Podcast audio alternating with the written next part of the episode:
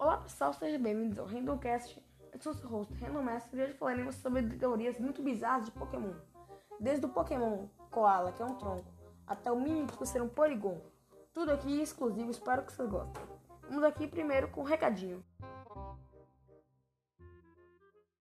E o recado é que esse episódio está sendo patrocinado pela comunidade Anime Sekai do Amino, uma comunidade que fala em suma sobre tudo sobre a cultura japonesa. Sou curador dessa comunidade decepcionado fã de Star Wars. Os primeiros quatro que comentarem lá que vieram pelo Randomcast ganharam de mim uma doação de 35 OCs, que são as moedas da Amino. Vai dar aquela turbinada, né? Então já vamos logo, que o episódio de hoje está incrível.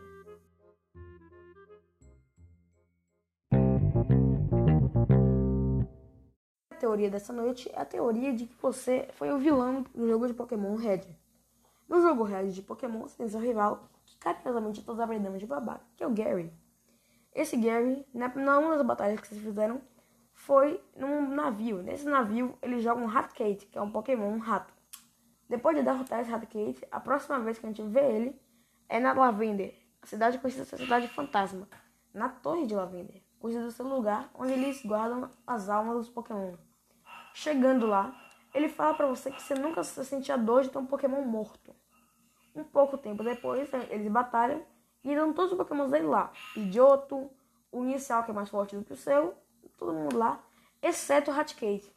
O que dá a entender que ele, obviamente, o Raticate morreu. Será? Outros apostam que ele, que, ele simplesmente guardou o Raticate no PC. Porque se você perder essa batalha e chegar em Lavender, mesmo assim ele vai aparecer lá, ele falando que vai ter a dor de um Pokémon morto. Então pode ter sido qualquer um que morreu no caminho. Mas a teoria não se, não se concretiza, não tem provas que, se, que a sustentam. Então é muito mais cabreiro e verdadeiro acreditar que você matou o Raticate. Essa teoria foi repetida tantas vezes que virou uma verdade no mundo de Pokémon. Mesmo que não esteja sendo comprovado, todos dizem que você realmente matou o Raticate de Gary. E é por isso que ele tá tão puto com você.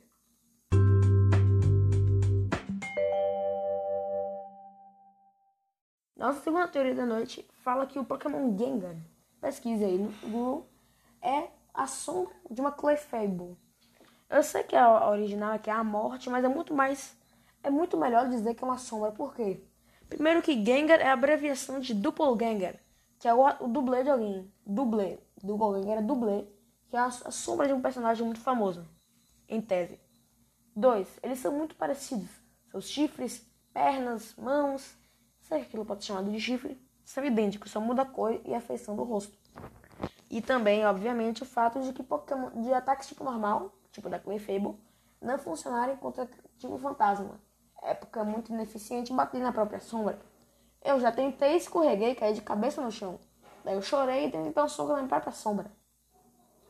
Isso é meio idiota, eu sei. Mas enfim, isso não vem ao caso, e essa é a segunda teoria da noite, que Clefairy ou seja, Clefable, tem a sua sombra que é um Gengar. Essa teoria até que faz sentido, porque é bem inteligente, é um negócio bem de Pokémon mesmo. Se a sombra tem provas. Eu não posso dizer se é verdadeiro ou não, mas eu concordo com essa teoria.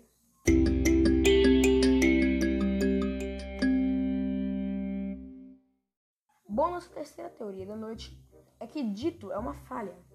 Essa teoria se dá, se dá ao fato de que em Cinnabar existe um laboratório onde eles pegaram o Pokémon Mil e tentaram clonar.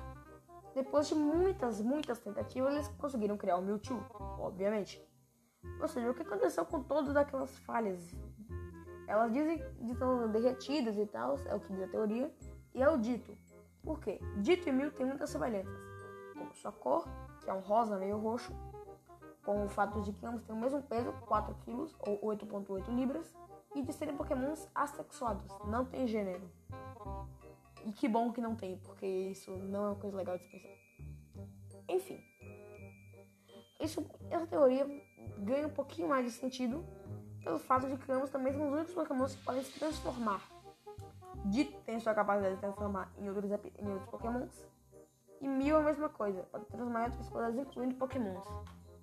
Tanto que eu deixo de recomendação a paródia do Smosh de O Enigma do Outro Mundo usando um dito, que retrata bem o que eu tô querendo explicar aqui.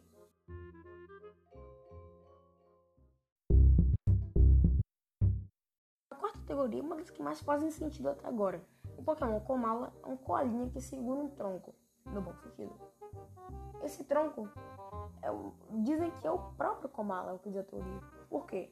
Primeiro ponto, Komala nunca se mexe, nem fala, nem pisca, nem nada. Dizem que ele está eternamente dormindo. Quem se mexe é o tronco. Segundo, quando o Komala se move, quem anda é o tronco, não ele. Terceiro, quem luta nas batalhas não é ele, é o tronco. E quarto, na forma Shine, ele não muda de cor. Quem que muda de cor? O tronco. Então dizem que o Pokémon de verdade é o tronco e o Komala é basicamente só uma infestação de energia para não ser basicamente um tronco andando por aí. Já existe um Pokémon tronco andando por aí, que é o Pokémon Árvore, cujo nome não me lembro, mas eu vou lembrar no final, na hora do encerramento. Então poderiam fazer duas vezes o mesmo Pokémon. Logo, botaram um coalinha na frente para não ficar uma cópia. Esse, esse é o que dizem, mas eu ainda tenho. Eu ainda concordo com essa teoria, honestamente faz muito sentido. O, o koala, komala, não anda, não fala, não se move, nem respirar quando dorme ele, ele faz, ele só fica parado. Então faz muito sentido que seja só um bonequinho sem vida. E o tronco seja pessoa de verdade. O que é estranho.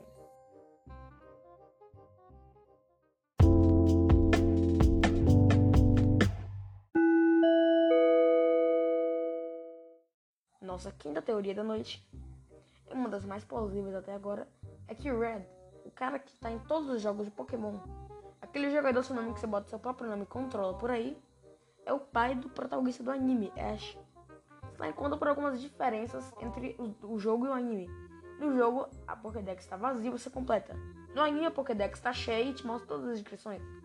A teoria diz que no dia que Ash completa 10 anos, Red, que é seu pai, abandona ele e a esposa e dá o seu Pikachu antigo da baixando Pokémon Yellow pelo seu carvalho para repassar o, bicho para a criança. Só foi possível porque Ash se atrasou e Red sumiu. Depois disso, sumiu. E o Pikachu é uma forma de continuar o legado dele. Por isso que o Pikachu é tão leal ao Ash. Outra teoria sobre isso é que, é que o pai do Ash é aquele guardinha que te dá dicas nas portas dos ginásios. Dizem que ele é o, é o pai do Ash que tenta começar o abandono, entre aspas, da criança dando dicas pro filho se dar bem nas batalhas. Dessas duas eu acho do Red muito mais plausível porque conecta o anime ao jogo. Tudo bem que depois mostra que tem um anime sobre o Red, que é o Pokémon Generations. Só tá em japonês e inglês até agora, acho que nos episódios legendados no oficial da Pokémon. E é um anime super legal, vi um episódio gostei muito, eu recomendo. Recomendação do Randomcast. Assistam. Muito bom.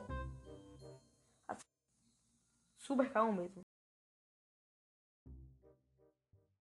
Agora, a sexta teoria é de que o protagonista do anime, Ash Ketchum, está preso num loop temporal. A teoria se dá ao fato de que no primeiro episódio, depois de ter todo aquele perrengue dele cair de uma bicicleta, fraturar cinco ossos, quase matar ele, Pokémon ser atacado por um bando de pássaros, ele vê o ho E segundo a descrição da própria Pokédex do ho que é o pássaro lendário de Jotô, qualquer um que olha para suas sete penas coloridas tem sua felicidade eterna, mais ou menos isso. Qualquer coisa que o Ash mais ama na vida são treinadores de Pokémon. E quanto mais ele ficar velho, mais, mais a carreira dele vai ser atrapalhada. Então, o Ash sempre tem 10 anos, porque é a forma dele, do, dele cumprir o pedido do ho que é a eterna felicidade. O pedido indireto, claro. O Ash nunca pediu para essa eterna felicidade. Mas a regra de que todo mundo que, que vê o ho e suas penas coloridíssimas tingidas, olha lá, Felipe Neto, tem esse direito de ter a felicidade eterna, mesmo que quebre as barreiras do tempo e espaço. Uma teoria bem maluca, mas as regras, as normas da Pokédex dizem que fazem sentido. Então, vamos acreditar, né? Uhul!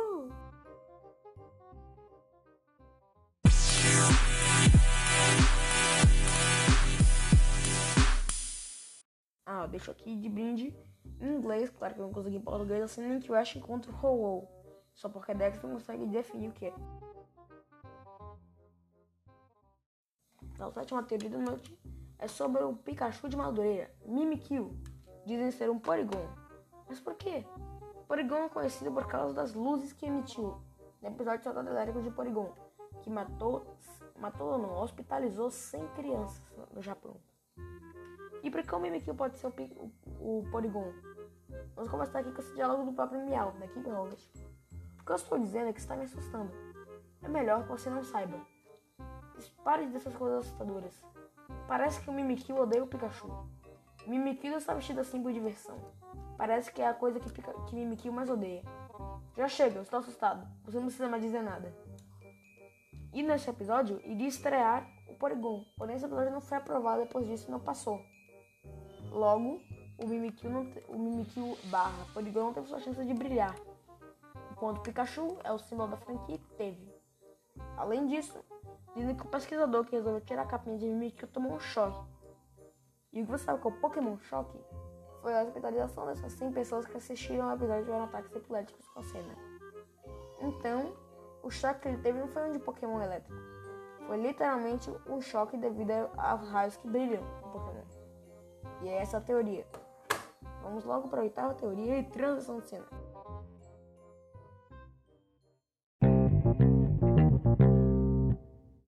Essa teoria próxima não é mais uma teoria, porque foi confirmada pelo pessoal da Pokémon Company.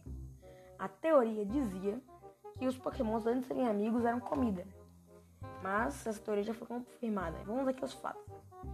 Eles exploram mil tanques por causa um leite muito nutritivo, fritam o ovo da Chansey, sem falar nas inúmeras vezes que a gente viu protagonistas Ash Brock pensando num comer um delicioso Magikarp fatiado. Obviamente é a única coisa que esse bicho faria de tão inútil que ele é, ser comido. Sem falar que já viram lagostas, ou Crabble, acho que é um Pokémon Crabble, entre muitos outros animais que podem ser comprados a Pokémon e foram devorados pelos protagonistas e por secundários. Enfim, isso é tudo e vamos para a próxima teoria que essa foi bem curta até.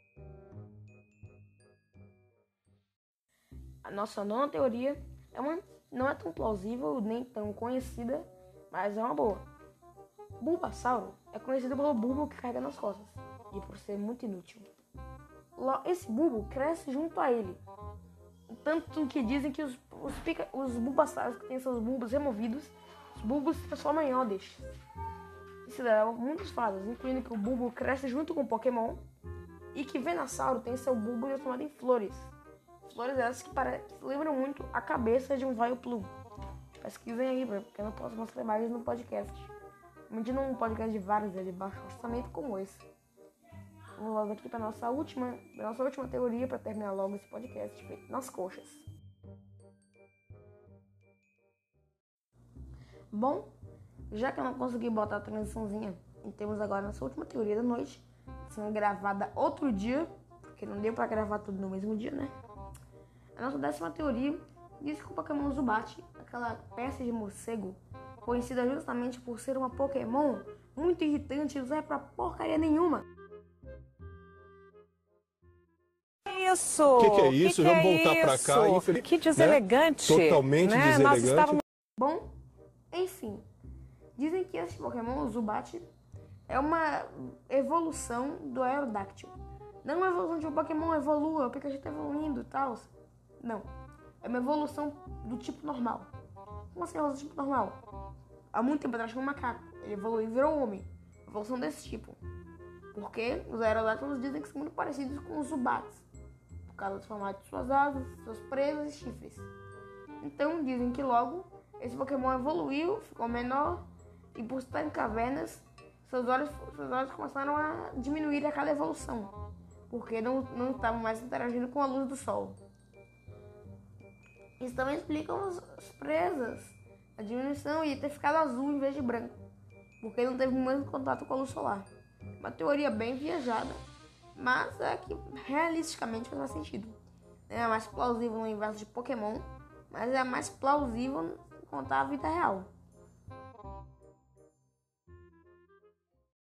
Bom, enfim, muito obrigada por terem ouvido. Esse é o final do primeiro Randomcast, já está disponível no Spotify. Divulguem para seus amigos conhecerem esse podcast de Várzea, que é feito com o celular que está dando chiado no fundo da gravação. Se alguém rico estiver ouvindo e quiser investir, por favor, tô precisando de um microfone maneiro, porque tá sendo difícil gravar podcast com celular, feito com uma edição feita nas costas por mim mesmo, e gravar dentro de um quarto, torcendo para ninguém entrar. Fora isso, esse podcast é feito com o coração, espero que vocês gostem. Próximo episódio, provavelmente vai ter convidados, que eu não aguento mais falar sozinho. Saia logo. Até a próxima.